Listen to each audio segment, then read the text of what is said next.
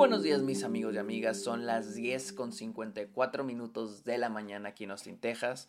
Es 19 de noviembre del 2022. Sean bienvenidos a un nuevo episodio de Está OK, este podcast donde yo les hablo de cine, de series, de, temporada, de la temporada de premios, de festivales y otros temas relacionados al mundo del cine. Sean bienvenidos a Está OK. Mi nombre es Sergio Muñoz. Recuerden seguirme en redes sociales como Sergio Muñoz, arroba el Sergio Muñoz. Estoy en Letterboxd, perdón, estoy en TikTok, en Twitch, en Instagram y Twitter como arroba el Sergio Muñoz. También estoy en Letterboxd, la red social de películas, donde pueden encontrar mi opinión de películas, mis listas, mis estadísticas, todo. Pueden encontrarme como Sergio Muñoz Esquer. Y finalmente, amigos, los invito a que le caigan a Patreon o se suscriban a Twitch a cambio de beneficios como episodios exclusivos, videollamadas, watch parties, etcétera, etcétera, etcétera. Con lo que ustedes me apoyen en eh, Patreon, yo lo uso para mis proyectos. Así que cáiganle, cáiganle, cáiganle. Amigos, hablemos de She Said. Este película de Maria Schrader, la cual se acaba de estrenar en cines acá en Estados Unidos, y la cual sigue la historia de Megan Tuohy y Jodie Canton, dos periodistas del New York Times, quienes escribieron el artículo que cambiaría a Hollywood para siempre, el artículo sobre las víctimas de Harvey Weinstein. Eh, como siempre, yo inicio con lo que es mi perspectiva de la película antes de verla. Y honestamente, la verdad, cuando yo vi el tráiler de esa película, dije, verga, qué horrible se ve esto. Pero yo decía, bueno, probablemente esta es otra película víctima de su tráiler. Y he visto muchas películas chingonas con tráilers horribles. Este, y yo dije, bueno, vamos, vamos a ver esta película, vamos a ver qué tal, vamos a ver qué, qué es lo que ofrece y más cuando se trata de un tema así. Y miren, Ah, mi, yo estoy un poquito en contra del que se esté haciendo películas de temas, de, de, situaciones, casos de la vida real que ocurrieron hace menos de. hace menos de 10 años, ¿no? Y el tráiler me mostró una película medio explotativa del tema de Harvey Weinstein. El tema de estas mujeres. El tema del inicio del Me Too y todo este cambio radical que, que todavía se está viviendo en Hollywood. Y pues dije, bueno, vamos a ver qué tal. Y la verdad la película no es, no me encantó, no me gustó en muchos aspectos.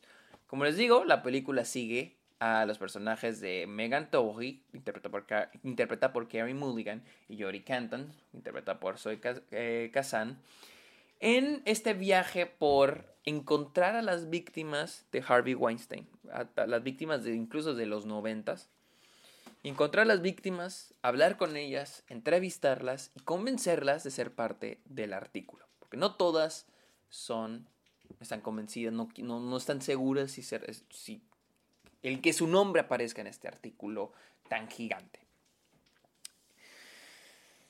Ah, miren, la película en sí parece un hilo de Twitter de esos de que alguien dijo, alguien dice de que Hilo del caso de Harvey Weinstein.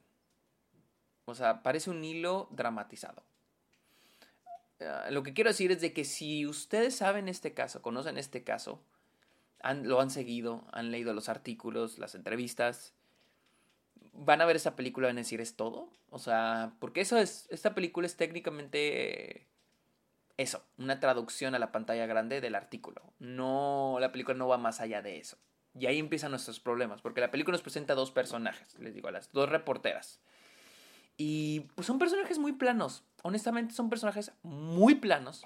Y la película medio intenta profundizar con ellos, medio intenta mostrarnos un poquito su vida personal, pero en sí los personajes, pues no, o sea, en sí son muy, muy, muy, muy planos. No, nunca entendí por qué hacían las cosas. O sea, estamos hablando de una película, ¿no? O sea, si me estás creando personajes, o sea, pues, mm, pues como que profundizamos un poquito con ellos, ¿no? Quiero entender por qué hacen esto. O sea, ¿por qué están escribiendo este artículo? ¿Es para ayudar a, las mujeres, a estas mujeres? ¿Para chingar a Harvey Weinstein?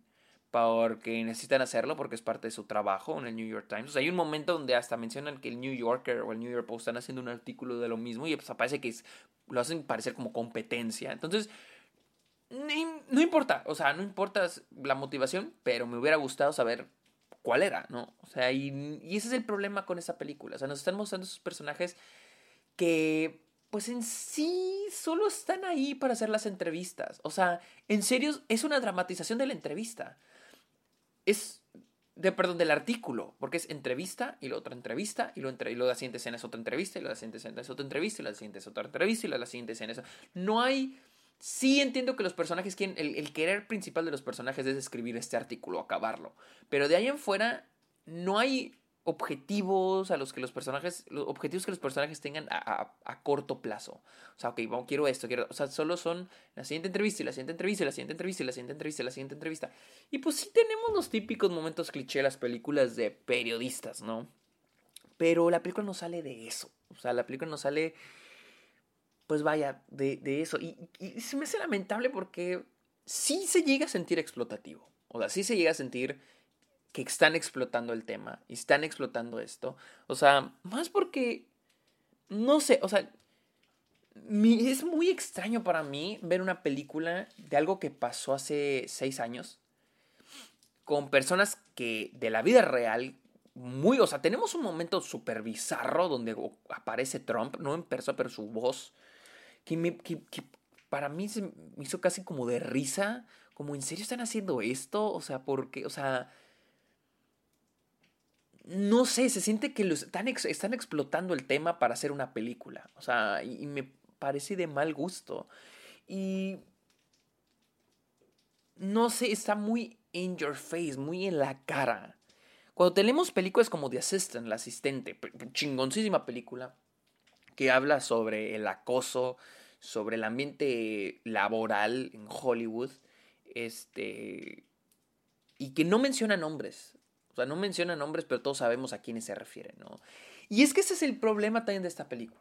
O sea, siento yo que la película como que a veces quiere tocar la idea del, de que este no es un problema de un individuo, Harvey Weinstein, pero un problema de un sistema. Harvey Weinstein es uno en muchos. Y sí, te lo mencionan como mil veces en la película, ¿no?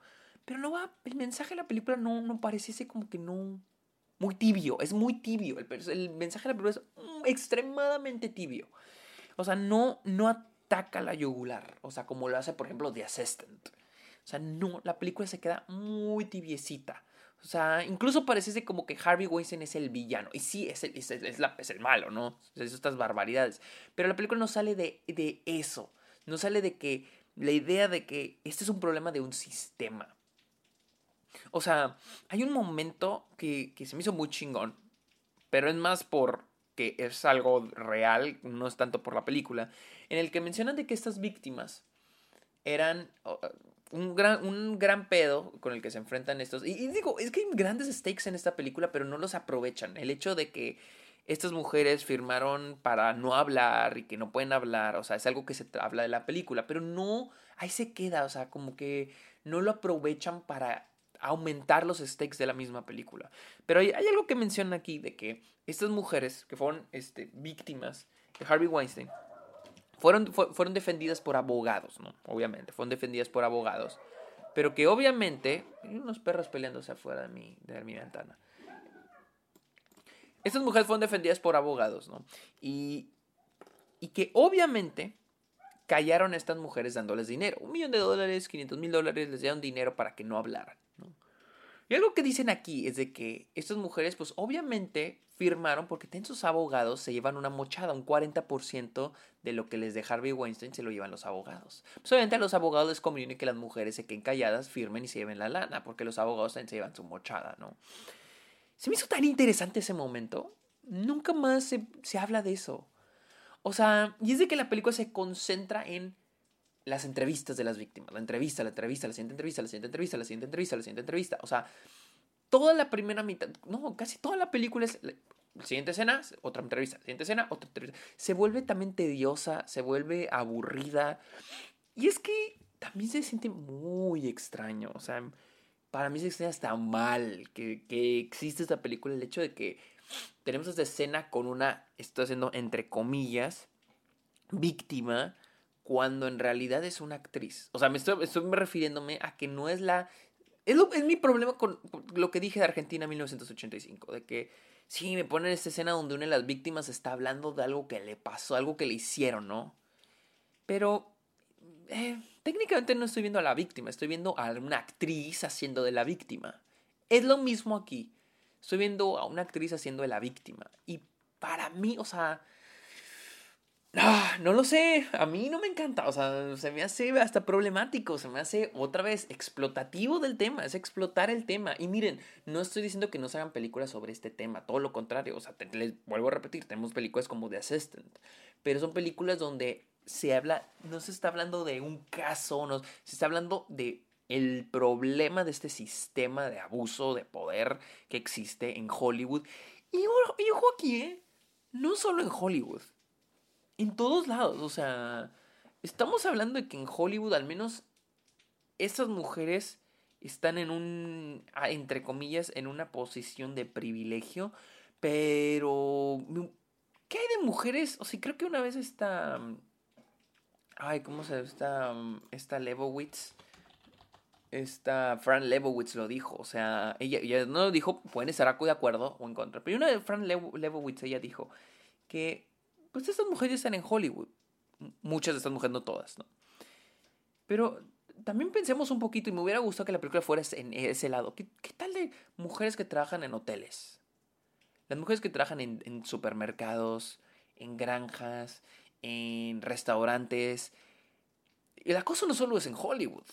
O sea, al menos nuestros ojos, los ojos de esta película están en Hollywood, pero ¿qué hay de, de las mujeres, las mujeres que no tienen voz? ¿no? Me hubiera gustado que la película se fuera también por ese rumbo, o sea, el hecho de que sí, es una cloaca Hollywood, pero no es la única cloaca. O sea, este sistema no solo existe en Hollywood, existe en todos lados. Pero la película se queda muy tibia, muy tibia. O sea, la película es como, no, no, no, no, nada. nuestro trabajo es nada más contar así, exactamente lo que pasó en este caso, pero nada más, nada más. O sea, entonces en este caso yo digo, bueno, pues mejor veo un documental. Yo creo que un documental sería mejor, porque en ese caso estoy viendo las personas de la vida real y no solo una simple dramatización. Ah, sí, o sea, la verdad, la película es muy tibia y, creo que vi por ahí cosas que digo, me hubiera gustado que la película tratara de esto. Por ejemplo, tenemos a una de las víctimas en la cual, en la que más se enfoca la película, y lo que más se enfoca me refiero así entre comillas porque también la dejan muy de lado, es esta mujer que tiene cáncer y vemos un poquito más sobre su vida personal y esta decisión entre si hablar o no hablar. Me hubiera encantado que la película tratara de las víctimas y no tanto de las reporteras, porque las reporteras no es que las reporteras sean aburridas o sean malos, simplemente están mal escritos, o sea, los personajes son muy planos. Carrie Mulligan actúa bien, pero con lo poquito que tiene, o sea, su personaje actúa como como badass, esta chica que, o sea, como como que siempre está así, como intimidante, como que, sí, ¿no? Típico periodista, típica periodística que, que, intimida a la gente, ¿no? Pero nunca entiendo la motivación de su personaje. O sea, Kim Mulligan siento que está haciendo un gran trabajo con lo poquito que tiene, en serio. O sea, sí, de que con lo poquito que tiene.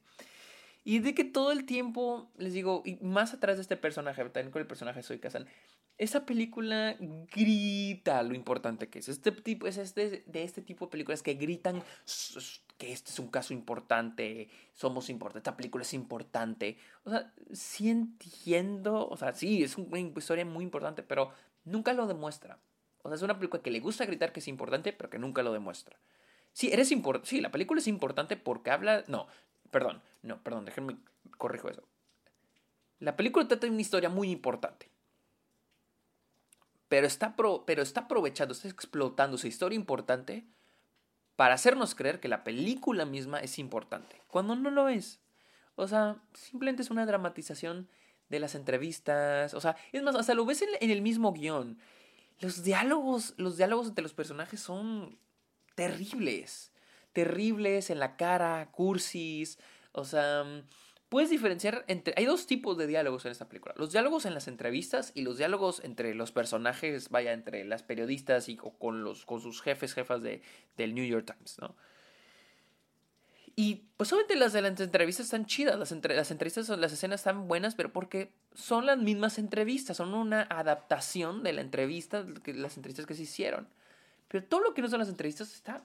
No, no, o sea, los diálogos son tan feísimos, la verdad.